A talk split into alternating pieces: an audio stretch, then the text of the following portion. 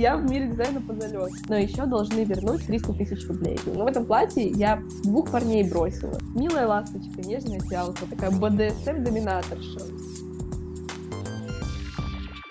Всем привет! Это второй выпуск подкаста «Кто о чем?». Меня зовут Соня, а в гостях у нас сегодня Катя, известная в Инстаграме как Art Трумпл, в Телеграме как Ласточка, а в кругах дизайнеров как Катя Таблоид.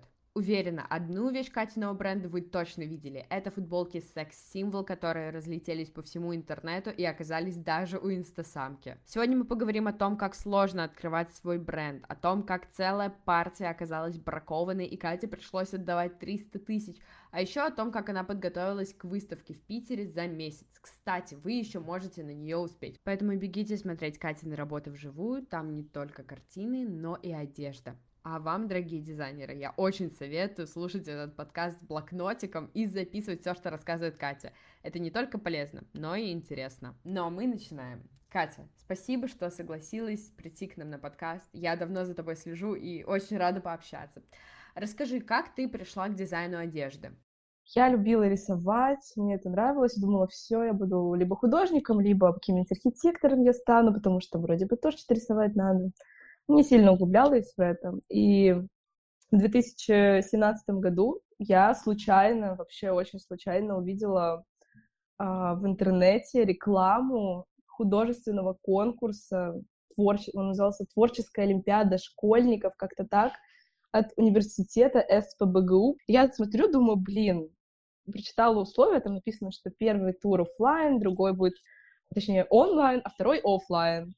А, я такая думаю, блин, то есть есть варик, подговорить маму и поехать в Питер. я даже не думала, что я вообще там как-то что-то займу, потому что я знаю, что я из Бишкека вообще, и у нас там одна художественная школа на весь город, которая ну, я извиняюсь, там нет преподавателя. У нас был один препод, который вел все уроки, она же была и директором этой школы, она вообще архитектор, то есть, ну, как, как-то там ставили эти натюрморты и буквально говорили, ну, рисуй. Я понимала, что в России, особенно в Санкт-Петербурге, в Москве, ну и в других городах, я просто участвовала в каких-то международных конкурсах часто, я видела школу, я видела уровень, и я понимала, что я, ну, как будто бы, ну, не дотягиваю.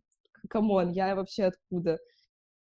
Еду туда, я говорила, мама, говорю, мам, ты понимаешь, я могу учиться в самом престижном университете, я там придумала про него кучу всего, и сам был прикол в том, что я даже не прочитала, что это за универ. Ну, то есть, я такая, технологии дизайна, такая, ну, наверное, есть какой-нибудь дизайн интерьера. Ну, наверное, я туда пойду.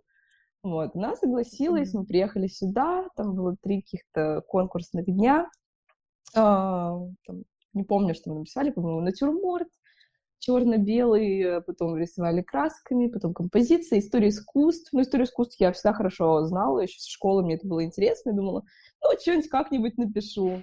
Вот, в итоге сдала там три дня, потом еще пять дней погуляла по городу, думаю, боже, какая красота, я никогда не была в таком красивом городе. У нас Бишкек, ну, это город, который выглядит буквально как супер обычный постсоветский город России, то есть вот эти сталинки везде полуразрушенные, Мы вернулись назад, и спустя, по-моему, месяца два приходит письмо, типа с результатами, аля, спасибо за участие, вот мы публиковали список. Я помню такая, блин, ну ладно, посмотрим. И я смотрю, я понимаю, что заняла второе место вот в этом конкурсе. Но сразу скажу, что там не три победителя было, там было три места, и на каждое место, по-моему, по 10 э, победителей. То есть, если ты проходишь по баллам на какое-то из этих мест. Ну, по сути, первые 30 человек, которые на набрали большее количество баллов, вот они и проходят. И я вижу, что у меня второе место, я такая, нифига себе, а что вообще дает ну, победа в этом конкурсе? Она дает просто то, что ты без ЕГЭ, без какой-то еще лишней ерунды можешь на бюджет поступить на любой факультет, любой курс этого универа. И я начала тогда смотреть. Я захожу и понимаю, что он, блин, швейный. Я никогда в жизни не шила, я не знаю, иголку в руках не держала, я даже не знаю вообще, что это такое. Я смотрю э, специальности, там какой-то конструктор одежды, технолог одежды. Ну какая вообще, что это такое? Пришла к маме, говорю, слушай, ну, походу, туда поступаю, ну, как бы, в чем смысл? Э, себе мозги ебать, эти ЕГЭ сдавать. А у нас как бы можно сдать ЕГЭ в Кыргызстане, но это ты за полгода заранее даешь какую-то заявку, оплачиваешь взнос. Ну, короче, сложная история. Думаю, блин, мам, давай я туда пойду, э, показываю ей специальности. Мама у меня умела шить неплохо так когда-то, сто лет назад. Говорю, слушай, подскажи, куда мне идти? Ну вот чем мне будет полезно? Если я уж пойду в швейный вуз, наверное, я буду шить. Э, типа, чем мне заниматься? Я хотела пойти на дизайнера. Она говорит, слушай, ну, если ты умеешь создавать вещи, там, придумывать их, то ты умеешь. Ну, типа, тебя не научат креативности какой-то в этом университете. И зачем? Типа, иди на что-то более полезное, на конструктора одежды. Я говорю, а кто такой конструктор? Она такая, ну, разберешься.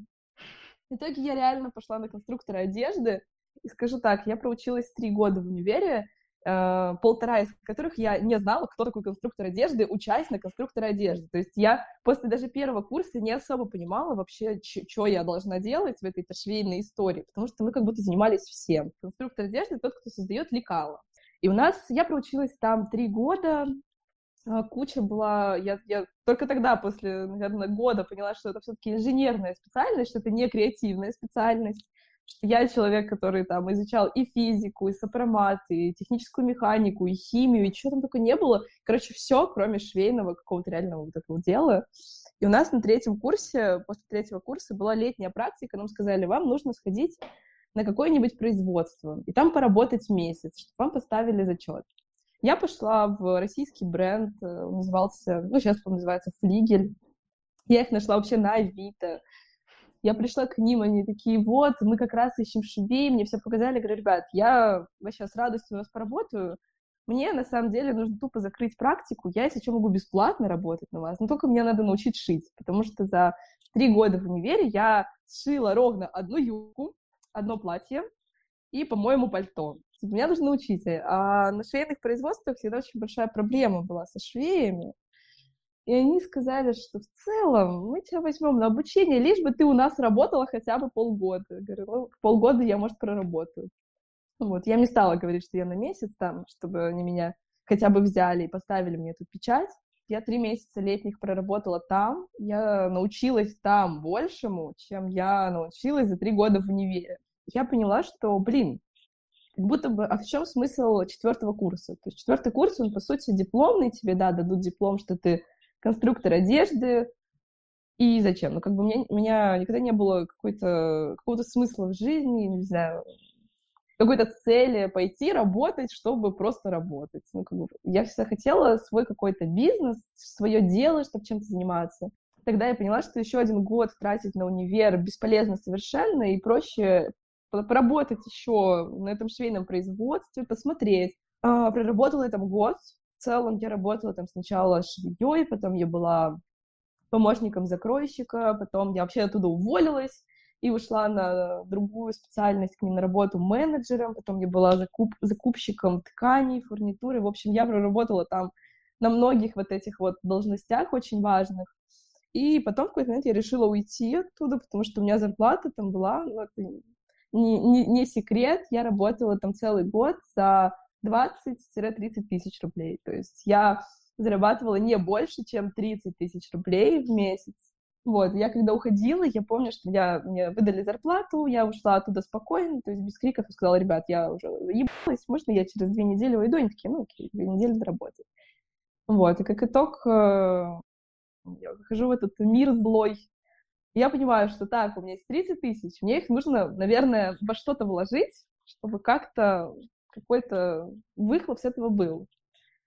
И я, как сейчас помню, я такая, так, я же, я когда начинала заниматься каким-то апсайклингом, я думаю, угу, это же очень выгодная история. То есть, по сути, ты покупаешь там 5 кофт за 300 рублей, сшьешь из них одно изделие, и можно это за 5 тысяч продать. Ну, как бы, то есть, похоже на какой-то туда-сюда миллионер, ну, вот этот вот план. Я да. говорю, что я в мире дизайна по залету. Слушай, ну вот сейчас у тебя уже довольно успешный бренд. А расскажи про то, как это все начиналось. Э, были ли какие-то трудности? Вот как это все было в начале? Вообще, ну, как бы изначально, да, я делала вот какие-то, я помню, топы из свитеров. Я их прям, я помню, что я прям как-то думала над этой концепцией, то есть как их разместить кусочки. Не просто как-то. Мне всегда очень раздражало, что я, может, в каком-то смысле была снобом, каких-то вот этих творческих делах, мне всегда бесило, что столько людей, которые вот вроде бы этот кастом делают, апсайкл делают. Я каждый раз на это смотрю и думаю, блин, ну видно же, что от балды, ну видно, что нет вот этих вот швейных навыков. Я тогда подумала, так, а что если делать то же самое, только используя свой какой-то швейный опыт и все делая правильно. То есть можно сшить джинсы, например, просто их как-то раскромсать и да, как-то, боже мой, дай боже, сшить, чтобы они хотя бы держались вообще, эти швы не разошлись. А можно, например, взять и прям по лекалам выкроить детали из этих кусочков, сшить их, сделать какую-то интересную, не знаю, застежку. Если это я делаю какой-нибудь топ, то это должен быть технологически правильный, со всеми выточками, чтобы там и растяжение, где нужное было. Я подумала, что, блин, было бы интересно продумывать именно вот так вот и начинать уже какой-то свой бренд. То есть я начинала изначально просто с личной странички, типа, привет, это моя фотка в трусах, а вот здесь, кстати, можно купить топик. Вот что-то такое было. Я тогда, помню, сидела, думала, так, нужен свой бренд, и вот это вот, я, я как сейчас помню, просто неделю, я думала, как, его назвать.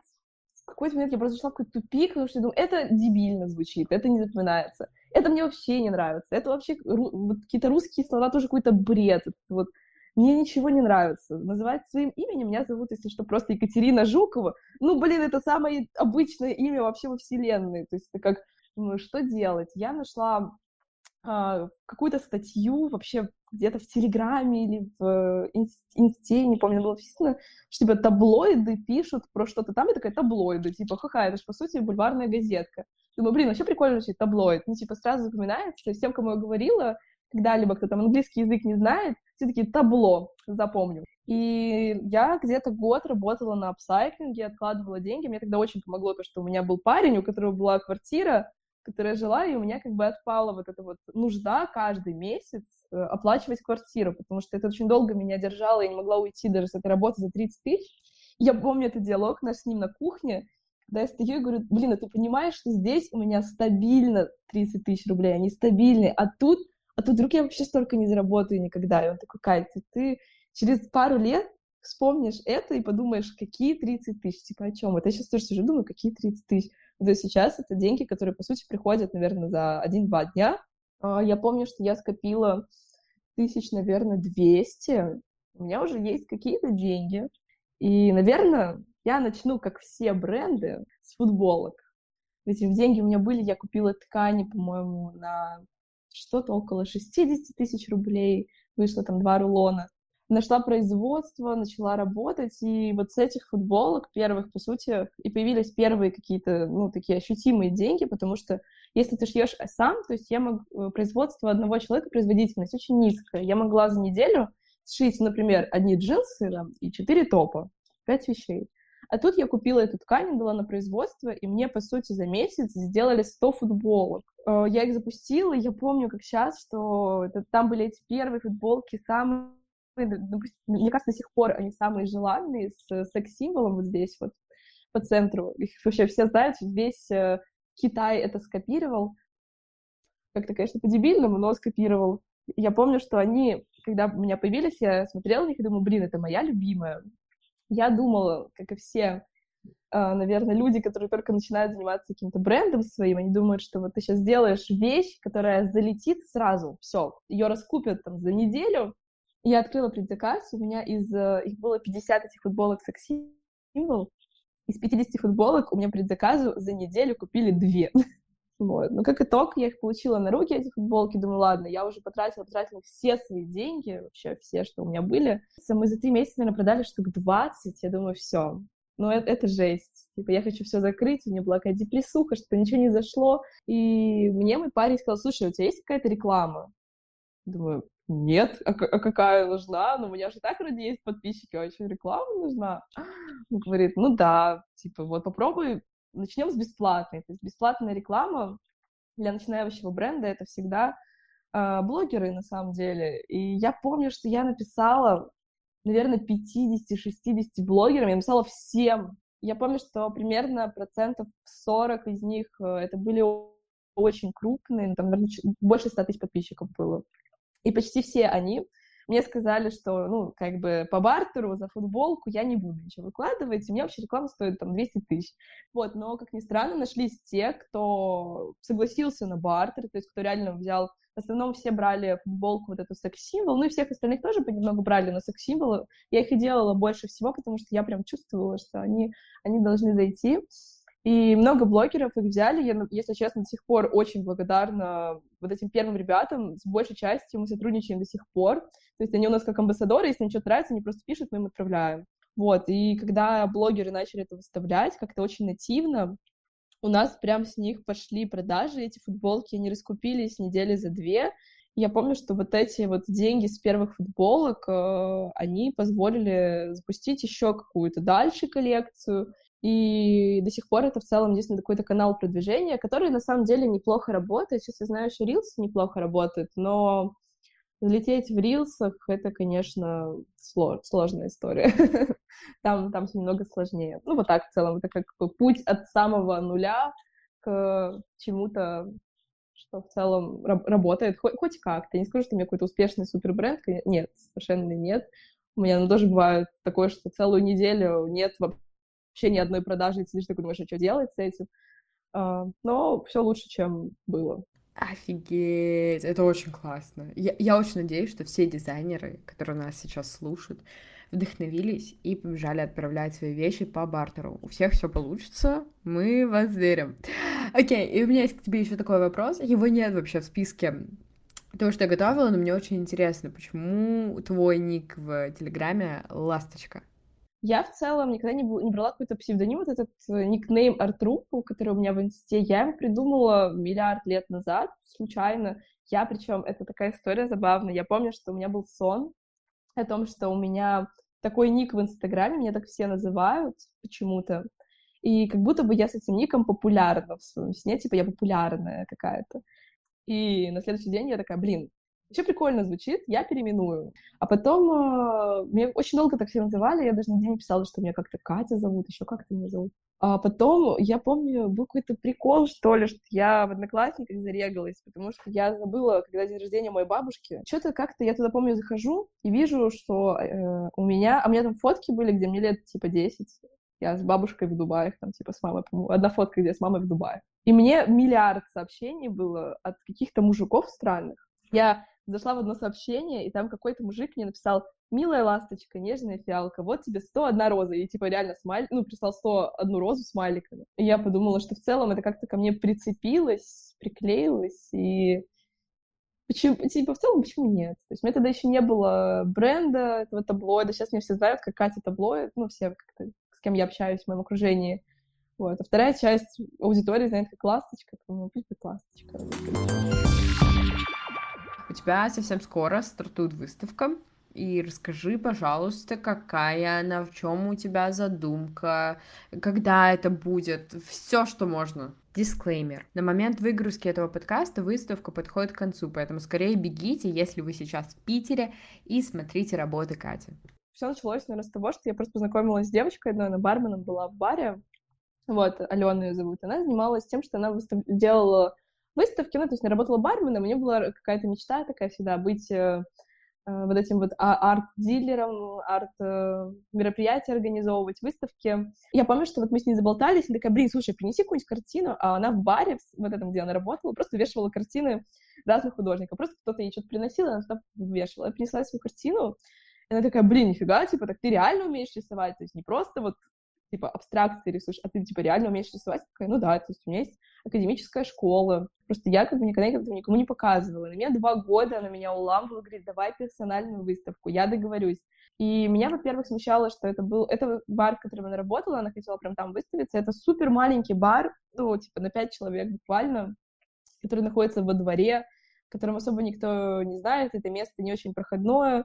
И вот тут недавно она делала выставку в новом баре, он называется «Четвероногая ворона», он открылся буквально недавно, он находится в центре Питера, рядом с метро Маяковская. Вот. Я познакомилась с хозяином вот этого вот заведения на этой выставке. Она выставляла, ну, просто, на самом деле, современных художников, там, не сильно известных. Я помню, что я пришла туда, я посмотрела на эти картины, я подумала, блин, ну я же ничем не хуже рисую на самом деле. Если вот эти ребята выставляются, я поговорила с художниками, и большинство из них такие, а, это уже там моя 20 выставка, мне уже вообще пофиг, я сейчас пойду вообще гулять. И месяц назад я сказала ей, слушай, я даю добро, типа, окей, давай, давай, давай будем делать. И в итоге это было, я помню, это было 16 августа, когда мы договорились об этом. И она такая, я тебе ставлю на 16 сентября, на месяц, за месяц. Я такая, блин, Алена, понимаешь, что у меня, если что, одна картина есть дома нарисованная. Такая, сколько нужно для выставки? Она такая, ну, штук хотя бы 10. Why not? Я умею укладываться в короткие сроки. Я вот написала, я сейчас написала 10 уже, да, 10 картин. Я подумала, что я буду выставлять там какие-то вещи. Мне еще сказали, что мне, там есть проектор, и можно поставить какой-то видеоряд. Я такая, так, если можно видеоряд, значит, я буду еще снимать видео.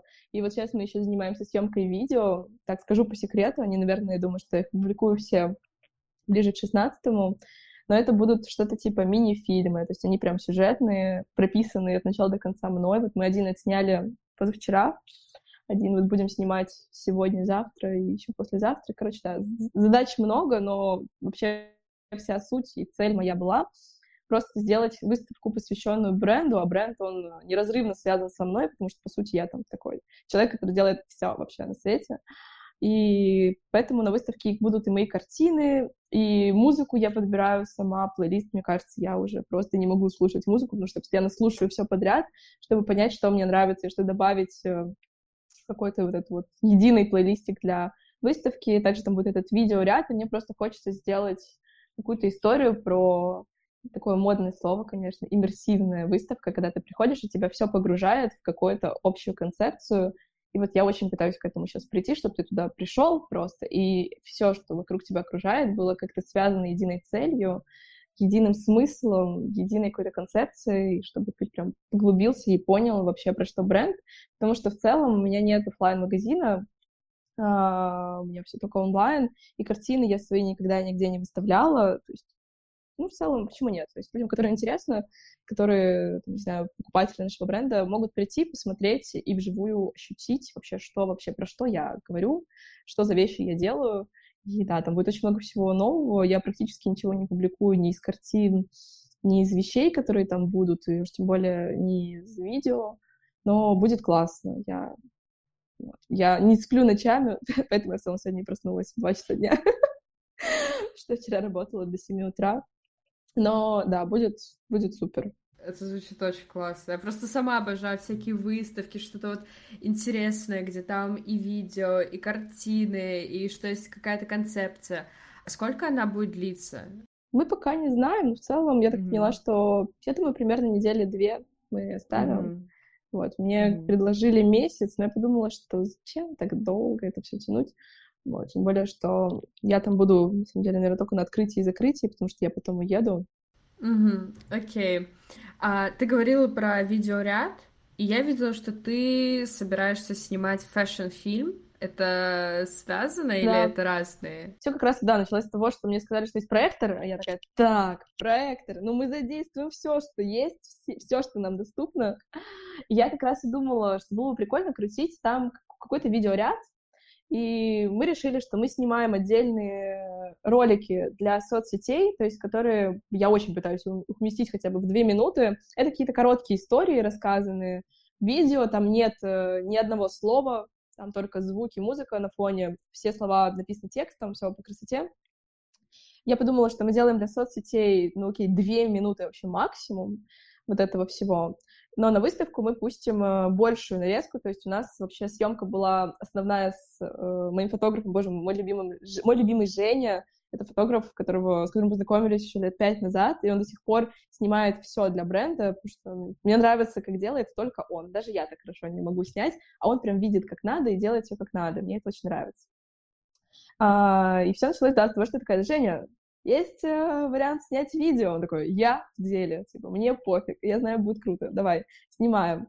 Я прописала, я неделю мариновала в себе какой-то сценарий, думаю, блин, зачем снять просто видео, вот эти вот, где там девочка бежит по полю, она гуляет по городу, такая она бедная, вся несчастная.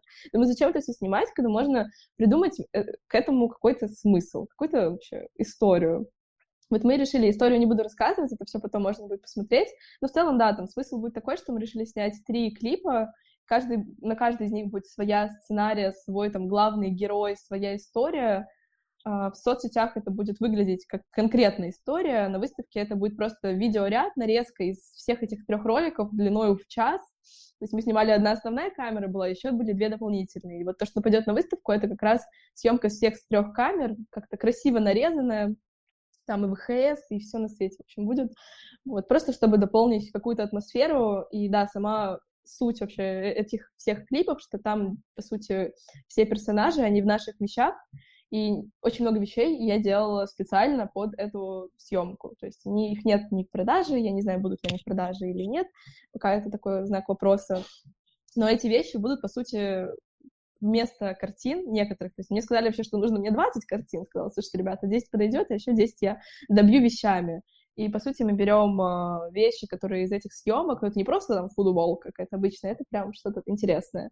Э, просто будем вывешивать вместо картин на вешалку, и когда ты будешь смотреть этот фильм, который на этой там стене будет проигрываться, будешь понимать, что вот там девочка в этой вещи, а вот она тут на стене висит.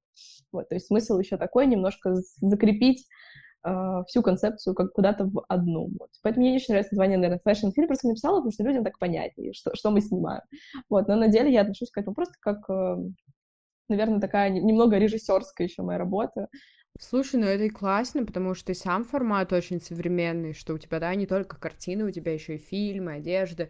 И плюс получается очень искренне, да, ты все через себя пропускаешь. Да, мне так и хотелось. Мне в целом хотелось сделать это не просто выставка, а какое-то просто мероприятие, где я смогу, не знаю, просто увидеться с людьми, которые вот на меня подписаны, потому что мне до сих пор вот меня спрашивают, блин, когда кто-то со мной знакомится, я даю инсту или там телегу, и такие, что ты такая популярная, а я не, я не ощущаю себя какой-то популярной. То есть для меня это, да, там, ну окей, в инсте 50 тысяч, из них тысяч двадцать какие-то мужики, которые пришли с моего рилса, где я полуголая под дождем, извиняюсь, в Телеграме, да, там более реальная какая-то аудитория, ну, сколько, тысячи три. А, я понимаю, что вот вроде бы есть эта цифра, три тысячи, но я же не вижу три тысячи человек перед собой. Для меня это просто цифры, то есть я даже не знаю, что это вообще за люди, кто, как они выглядят. Я, я не знаю, там, может быть, кто-то что-то в комментариях иногда пишет, ну, я там вижу, что это реальные люди, не боты, но у меня реально есть постоянное ощущение, что на меня подписаны только боты, что, типа, нет реальной аудитории, которым что-то интересно, что что-то публикую. И в целом я знаю, что много живет в Питере э, людей, которые вот как-то взаимодействуют с брендом, потому что у нас очень много отправок по Питеру, и за самовывозом все приезжают, почти там каждый второй покупатель. И мне стало интересно даже просто, во-первых, живую посмотреть на людей-то, которые вообще э, мои подписчики, которым это все интересно, поговорить с ними. Я думаю, что и людям тоже было бы интересно, потому что я никогда не устраивала какие-то фан-встречи, сходки. Давай перейдем к, наверное, одной из самых интересных частей подкаста. А, ты рассказывала, что у тебя целая партия с производства в Бишкеке оказалась браком. Как так получилось? Что ты делала? Как выкручивалась? Вот все, все, все расскажи, потому что ситуация, конечно, просто ужас. Я вообще из Кыргызстана, и Кыргызстан сейчас это какая-то, мне кажется, швейная столица СНГ, потому что там отшиваются весь Wildberries все, что вы видите на Wildberries, это все шьется там, потому что там э, в городе каждый второй дом — это производство.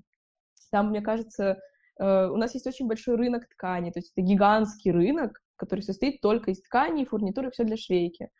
И я всегда думала, что, блин, я на самом деле очень хотела бы там шиться, потому что, во-первых, ткань сюда привозят оттуда, и здесь она стоит дороже. А во-вторых, а, нет никакой разницы в швее, которая живет в Санкт-Петербурге, и швее, который живет в Бишкеке, потому что технология пошива у всех одинаковая. Это одно и то же, по сути. Это как собрать какой-то механизм. У тебя есть инструкция, ты его собираешь, все, там нет каких-то еще задач. Я нашла производство одно, с которым мы работали над э, зимней такой, типа, красивой платьишки мы всякие отшивали с ними.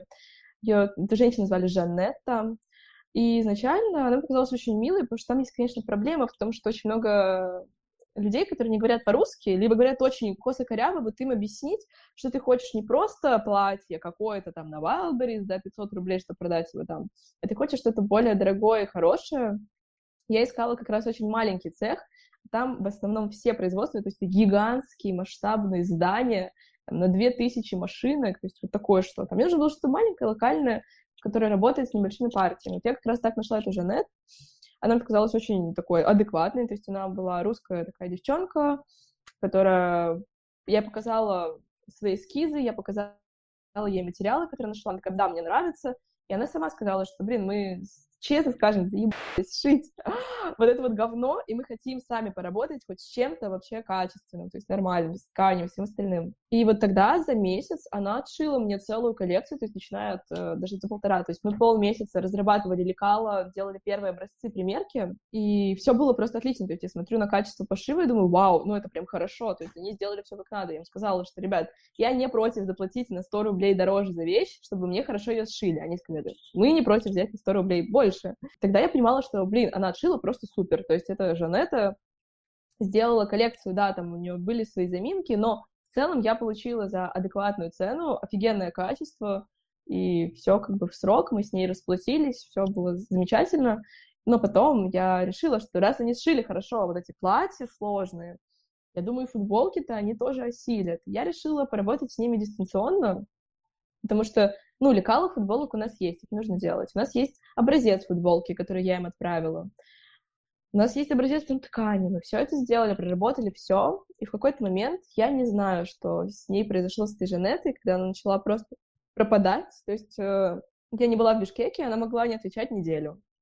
То есть я пишу, как там наши образцы. Все, неделя игнора, я звоню, пишу, и никто не отвечает. Она ответит, что это да, да, в процессе. Две недели опять ничего. И то есть вот это все затянулось на так долго, что я уже поняла, что мне проще купить билет, прилететь туда, приехать к ней и спросить, что происходит. Я так и сделала. Я реально купила билет, прилетела туда, приехала к ней, она там была, я с ней поговорила, она сказала, что блин, да, вот у меня тут отец умер, э, типа, вот у меня очень плохо, я там, типа, в запой ушла извините, пожалуйста, но я вот сейчас в строю, мы сейчас отдадим тут крупный заказ и займемся вашими футболками. Думаю, ну, ладно, окей, бывает, ладно. Мы купили ткань, отвезли к ним, проговорили все, и мы решили немного изменить э, лекало, решили чуть-чуть увеличить горловину и отрезать рукав. Она такая, да-да-да, окей. То есть правка супер понятная, минус один сантиметр с каждой стороны, и на рукаве минус 5. Я подумала, что даже, наверное, не нужно отшивать какой-то образец, потому что тут и так все понятно. То есть это сложно сделать неправильно. Как итог, мы ждали два месяца, она не выходила на связь. К ней туда приезжал мой дедушка три раза. Я его просила, дедушка, можете подъехать, спросить, она вообще там живая, все у нее хорошо. Он приезжал туда, ее там не было, она где-то была типа по делам.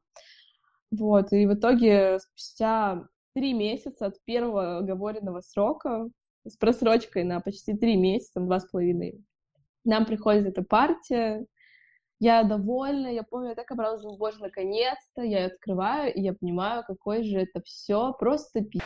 Прикол просто в том, что было видно, что у нее было очень много вопросов, крою, к ткани, к принтам. И когда ты две недели не отвечаешь на сообщение, где тебе писал заказчик, а все уже готово, ты считаешь, что я быстренько все отошью сам, сам решу вопрос, сам э, придумаю что-то и отправлю уже готовое. Все принты просто отвратительные. Мы печатаем всегда все принты, только шелкографии — это самый хороший способ печати ну, на данный момент. И какой бы ни был принт, мы всегда выбираем шелкографию, мы только один раз использовали, а, называется DTF-печать на футболках коллектор, потому что я хотела, чтобы фотки, которые были на спине, выглядели как будто это фотки вырезанные и приклеенные. Типа, это в целом вот такая была концепция, и поэтому оно сработало. Но все остальное мы всегда берем шелкуху. И все приходит, и я понимаю, что это все вот это вот DTF-печать, но есть DTF-печать, это ну, высокое качество нанесения, которое не отклеивается. Короче, пленка, которая приклеивается намертво и не отклеивается. А есть термотрансфер. Это пленка, которая самая дешевая в этом мире и которая отклеивается. И нам приходят эти принты, мы их смотрим и думаем, какой же пиздец, потому что запрос был все шелкография, нам все сделали пленкой. Я не знаю, откуда она вообще взяла это. Она мне потом еще очень долго говорила, что ну вы же сами мне писали, что вы хотите пленку. Я говорю, где? И мы пытались решить с ней эту проблему. Ну, как бы понятно, окей, партию запороли, все, надо думать, что делать. Потому что мы потеряли деньги на ткани, мы потеряли деньги на... Вот мы первые делали платеж, мы потеряли деньги даже конкретно на том, что я брала билет туда-назад, это все тоже траты, траты, траты, и ничего, по сути, это все партия, но мы не будем это продавать, мы не будем это куда-то пихать, потому что это просто кринж.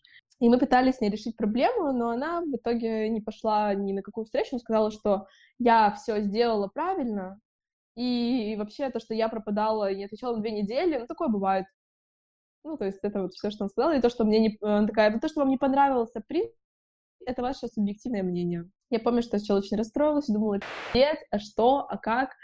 а, а вообще откуда брать и на новую партию, потому что у нас еще была проблема в том, что мы, когда нам сказали, что уже через две недели все будет у вас, мы решили открыть предзаказ, и люди ждали сначала эту футболку месяц, потом, когда она к нам пришла, мы поняли, что это нельзя отправлять, у нас было примерно 100 предзаказов. То есть мы понимаем, что мы с этой партией ничего не зарабатываем, но еще должны вернуть примерно 300 тысяч рублей. То есть мы должны просто их откуда-то взять. Ну, мы эти деньги, которые были с предзаказов, отправили им на печать принтов. Вести судебные разбирательства себе дороже, потому что две страны, и это опять брать туда билет, опять что-то там решать. А вторую часть денег мы не заплатили, как бы тоже жена это тоже, я думаю, потеряла с этого. Ну, такой, типа, всем урок такой дорогой вышел. Но проблема, наверное, самая такая насчет этой бракованной партии была обидная в том, что а, в целом у нас э, всегда, даже, наверное, до сих пор большая часть покупателей — это постоянные клиенты, то есть это люди, которые уже покупали у нас не один, не два, не три раза, и у нас есть стилисты, которые с нами работают и заказывают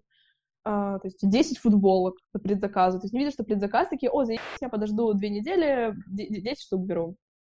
И когда нам пришла эта партия, мы поняли, что все, нам нужно 300 тысяч взять сейчас вот так откуда-то из воздуха и вернуть с этих предзаказов. Тут э, нет денег дальше отшить, потому что весь товар бракован, потеряли деньги на товаре, еще и нужно возвраты отдать.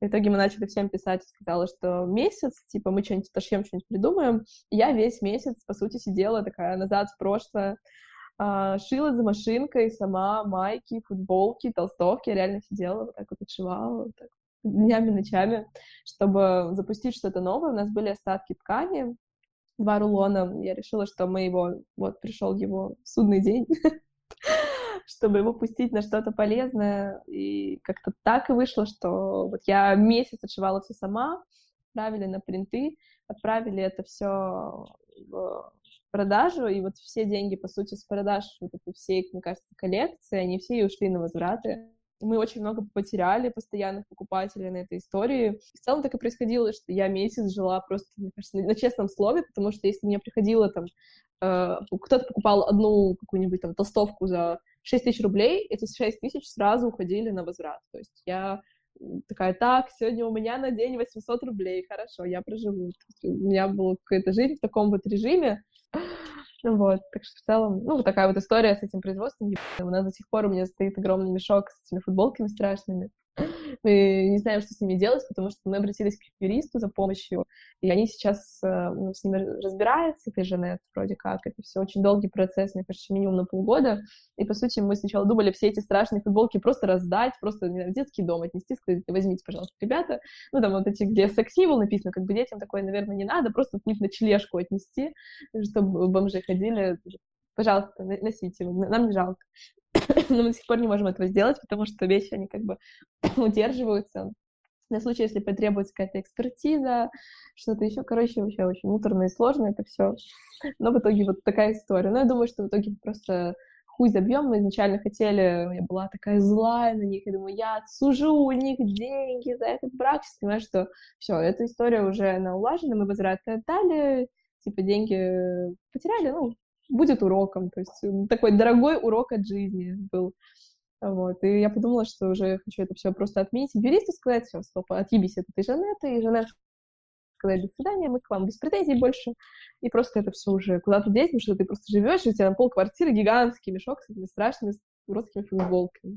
Боже мой, куда бы их деть вообще? Как бы от них избавиться быстрее? Дорогие дизайнеры, это был урок, что как бы плохо вам ни было, какая бы жесть не происходила, вы сможете все сделать, все долги отдать, коллекцию запустить, и, в общем, все будет у вас замечательно.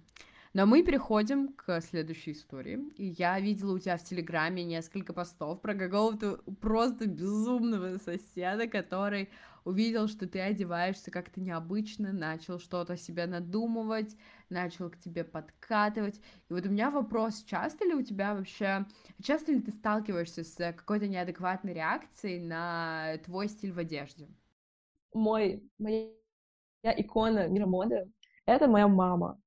Она была той самой горячей чекулей двухтысячных, когда она меня родила, когда ей было 20 лет, и я, типа, помню это все, и даже не просто по фоткам, она меня родила, когда ей было 20, и вот в 25 она все еще была супер ход, она была прям супер горячая, я помню, как мы с ней ходили на мероприятия, где были все наши родственники, бабушки, дедушки, и мама надевала юбку с каким-то вырезом, чуть ли там не до трусов, топик вот какой-нибудь такой микротоп, и у нее всегда фигура была отличная, она такая, сам себе у нее типаж, такой вэмп, женщина-вэмп, просто она приходит, и все, все умерли. Вот, она до сих пор такая в целом. И у мамы всегда было все прекрасно с чувством вкуса. Мне кажется, что какое-то чувство вкуса у меня в целом от мамы. Если смотрела на ее фотки, а у нее куча фоток, она любила фоткаться. Я все детство, ну, даже не детство, подростковое время, я помню, смотрю на ее фотку, а я, когда была подростком, я была, ну, реально не очень красивая, у меня очень быстро вырос нос, и уши. А лицо у меня было маленькое. Я помню, мама сказала, типа, слушай, Катя, я в том возрасте тоже была страшненькая. Нормально, тебе будет 20 лет, ты будешь красоткой. Вот просто подожди. И я помню, что когда в какой-то момент я волосы отстригла, потом я, у меня очень, очень короткие были, они вот сейчас вроде как отросли, и у мамы была такая же прическа, типа, в 20, там, когда ей было 23, мне сейчас 23. И я даже ношу какую-то часть ее вещей, я помню, что я всегда, я прям с детства мечтала быть на нее похожей, что мне, для меня это казалось просто идеал женской красоты, просто идеал, просто, ну.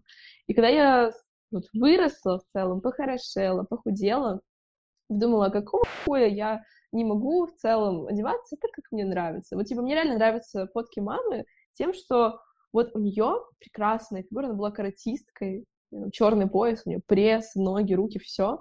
Думаю, вот у нее идеальная фигура. И она ее никогда вообще не стеснялась, до сих пор не стесняется показать, то есть носит какие-то платья там, с скрытой спиной. Я думаю, если... Зачем? В чем смысл? То есть, если у тебя хорошая фигура, зачем ее куда-то скрывать? И мне нравится, типа, вот, вот смотрите все, да, у меня классная фигура. Вот, смотрите. Мне, я, типа, себя очень люблю, мне нравится, и вот я как-то одеваюсь. И в целом, на самом деле, в Питере, мне кажется, публика привыкла к такому не, впервые. Вот, у себя в городе я так не могу позволить себе одеться, к сожалению, потому что там э, это может э, закончиться плохо, потому что у нас все-таки такая мусульманская больше страна. Я когда туда еду, я такая, так, где мой самый консервативный гардероб, самый, самый закрытый просто, я туда везу. И в целом у меня все вещи там остаются. Я вещи, которые там ношу, я здесь даже не надеваю. Вот, ну, как-то тогда есть, типа, очень много вот этих вот взглядов от мужчин, каких-то фразочек, но думала, что в целом мне не жалко. Ну, типа, если этому сосед подумал, что я какая-то порно-актриса, кто я тут, да, вообще похуй, пусть думает, что хочет. Мне реально как-то все равно давно уже на мнение, и меня там все детство надо мной смеялись, э, что я какая-то такая некрасивая и смешная, и глупая, и вообще всем свете что, мне кажется, сейчас вообще сложно задеть меня. И я уверена, что такая история у многих, кого в детстве травили немного так, подсмеивались. Когда этот человек вырастает, его сложно вообще хоть чем-то задеть. Я в целом не обращаю внимания ни на критику, ни на какие-то фразочки. Если даже то, что сосед это написал, мне многие писали, господи, какой кошмар, это же просто домогательство. Я думаю, да, блин, мне вообще похуй. Ну, типа, ну, мужик не так подумал, ну, написал, ну, с кем не бывает. Давай супер банальный вопрос, самый банальный вопрос. Где ты берешь вдохновение? Я очень много вещей, я скажу так, я спиздила из гардероба моей мамы. Типа, это были ее какие-то фотки, я такая, ебать, платье, такая, мать, где ты взяла это платье? Она такая, его сама сшила. А прикол был в том, что у нее уже 20 лет есть хорошая швея в Кыргызстане. Она такая портной именно, портной закройщик, не швея которая ей шьет вещи. Мама очень любит шить что-то под заказ. Я такая, слушай, да я не помню, я, по-моему, в каком-то журнале увидела такое платье и поняла, что в Бишкеке его-то явно не достать. Говорит, типа, поехала, купила ткань, привезла своей вот этой вот закройщице, типа, Валя, сшей мне вот это. И вот она мне начала, думаю, блин, платье охуенное. То есть я понимаю, что у нее реально очень много вещей было в гардеробе, которые она делала сама. И я смотрю на них сейчас, вот спустя 20 лет, и понимаю, что это все еще очень красиво, что я бы это носила, я как-то немного меняю конструкцию, то есть делаю более современный, длину могу изменить, еще что-то. Но очень много вещей вот я у мамы забрала. Ну, какая-то часть вещей на самом деле приходит э, тупо из того, что я вижу классную ткань, то есть бывает такое, что куда-то еду за, допустим, мне нужно купить кружево, сшить что-то под заказ. А, я прихожу в магаз ткани, я туда не ухожу, конечно, только с кружевом никогда. Я хожу, просто смотрю на другие ткани, такая, блин, из этого были бы такие охуенные брюки. Все, я сошью из этого брюки, все, беру. Э, какие-то, ну, типичный Pinterest тот же самый, который ты пролистываешь, и мне кажется, что э, это просто какая-то большая очень насмотренность. Я уверена, что она работает так, что ты э, просто перелопачиваешь, смотришь примерно миллиард картинок с красивыми вещами. Я смотрю показы Walk Runway, я смотрю телеграм какие-то каналы, кучу всего. Это все, я думаю, где-то на подсознании у тебя откладывается, и ты в какой-то момент думаешь, что «О, какая идея!» На самом деле это просто твой мозг скомбинировал примерно 100 картинок, которые ты где-то как-то увидел, и, может, что-то зацепило, да как-то, мне кажется, так работает. Слушай, а может быть, у тебя есть какие-то любимые бренды, любимые, российские в том числе, а может быть, у тебя есть любимые дизайнеры, какие-то конкретные коллекции? Вот, рассказывай. Да, на самом деле очень много кто. Вот э, я сколько просто смотрю какие-то интервью, еще кто-то все таки о, мне это не нравится, мне зачем. Я, я люблю вообще, мне кажется, всех, все и вся сейчас, на данный момент. На самом деле в России тоже очень много классных брендов, которые делают что-то реально интересное. То есть я вижу интересный крой, классный материал, Конечно, из этого очень тяжело, потому что у меня в голове есть какая-то очень установка такая серьезная, наверное, что сейчас брендов, которые делают что-то необычное и прикольно это снимают, и прикольно это дизайнят еще как-то, очень много, буквально, мне кажется, каждый второй. Вот, мне очень нравится бренд, называется 404 Not Found, я прям их фанатка, я за ними слежу, мне кажется, уже лет пять, с тех пор, как я приехала в Питер. Это был какой-то первый бренд, который мне вообще понравился, вот именно российский. И мне очень нравится Юля Вейв, но мне не очень нравится сама Юля Вейв как человек. Мне кажется, она какая-то слишком такой, не знаю, как даже сказать, стерильный. какая-то слишком она такая чистая. Люблю, когда есть какая-то грязь, но бренд у нее классный, вещи классные. Миронова мне тоже нравится, но мне больше нравится какая-то ее суть, наверное, так скажу. И то, что она все-таки сделала эти свои лосины, которые тоже копируют весь Китай, как же я прекрасно понимаю. Ну, из таких э, мастодонтов, господи, конечно, Александр Маккуин. Это моя любовь. Я очень люблю все, что они делают. Мне очень нравится Миу Миу сейчас э, Лотой Волковой. Я считаю, что она просто, просто гений. Баленсиага, как будто бы она мне нравилась года два назад, но сейчас как будто Баленсиага стала копией самих же себя, ничего такого нового они не привносят уже. Мне очень нравятся, как ни странно, очень старые, наверное, конца 90-х, начала 2000-х коллекции Эрме. Я считаю, что это просто все бренды, которые сейчас метят под этот минимализм, они просто копируют Эрме, э, не знаю, 90-х годов, даже 2000-х на самом деле. Я всех обожаю. Жан-Поль Готье тоже Любовь Мюглер, а, Вивьен Вествуд. Ну, вот Вивьен Вествуд, я, конечно, ее прям, наверное, такой почитатель. Я ее обожаю, потому что женщина, которая когда-то, она же когда-то была вообще просто домохозяйкой, которая там, сколько ей было, больше 30, по-моему, когда начала заниматься одеждой, которая просто мир взорвала своим панком. Короче, да, мне просто, наверное, очень даже интересно не столько бренд, и то, что он делает, а люди, которые это делают, их история, то, что они в этот мир несут. И я в целом люблю все бренды, которые в этот мир хоть что-то новое, что-то новое привносят в свое, свое видение. Так, а вот как ты думаешь, есть ли у тебя и у твоего бренда какая-то изюминка, которая привлекает людей? И что в твоих работах, в принципе, привлекает людей? Блин, вот это как раз вопрос, как насчет картин, потому что я реально не знаю. Я понимаю, что вся суть моего бренда — это просто какое-то отображение моего видения одежды, то, что мне нравится, то, что я бы сама носила. Но я, если честно, до сих пор я каждый раз сижу и думаю, блин, вот кто наш покупатель? К нам приезжают люди, я, на самом деле, у меня склад, это моя квартира, у меня вот квартира два этажа. Первый этаж — это все целиком рабочее пространство, где у нас машинки, склад, цех, все-все-все здесь. И на втором этаже типа, уже такая жилая зона оформлена, я понимаю, что люди приезжают вот сюда за самовывозом, и мы их видим. То есть мы видим конкретное лицо нашего покупателя. За один день к нам может приехать девочка-подросток за футболочкой, какой-нибудь модный стильный мальчик, чей-то папа. И вот вчера у нас была еще женщина, которая Я вообще, я таких очень люблю. Я не знаю, как ее описать. Но такая женщина лет 40, такая БДСМ-доминаторша, с таким пятым размером груди, вся в коже, в кожаном корсете, в штанах, таком плаще, в огромных башмаках, блондинка, такая вся, типа, губы, очки. И она вот пришла с футболкой секс-символ, думаю, боже, ты реально секс-символ. Вот нет какого-то клиента, какого-то профиля. Я всегда думала, что что-то ему понравится, что-то его зацепит. Он для себя сам знает, что его зацепило, что ему понравилось, потому что я не знаю. Ну, то есть у меня все, все делается просто, блин, мне нравится, давай сделаем, давай. Все, мы делаем. Если типа, человек посмотрит, вот ему, он что-то почувствует, ему понравится, он купит это и будет носить, ему будет радов, радовать его, там, это платье, не знаю.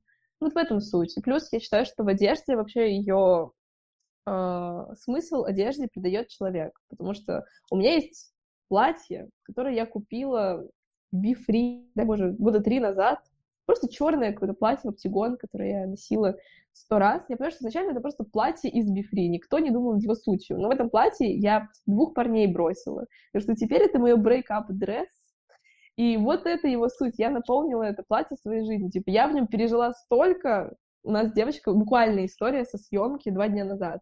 У нас была модель в кружевных штанах, у нас появились новые кружевные штаны. Я такая, блин, мы на тебе их снимем.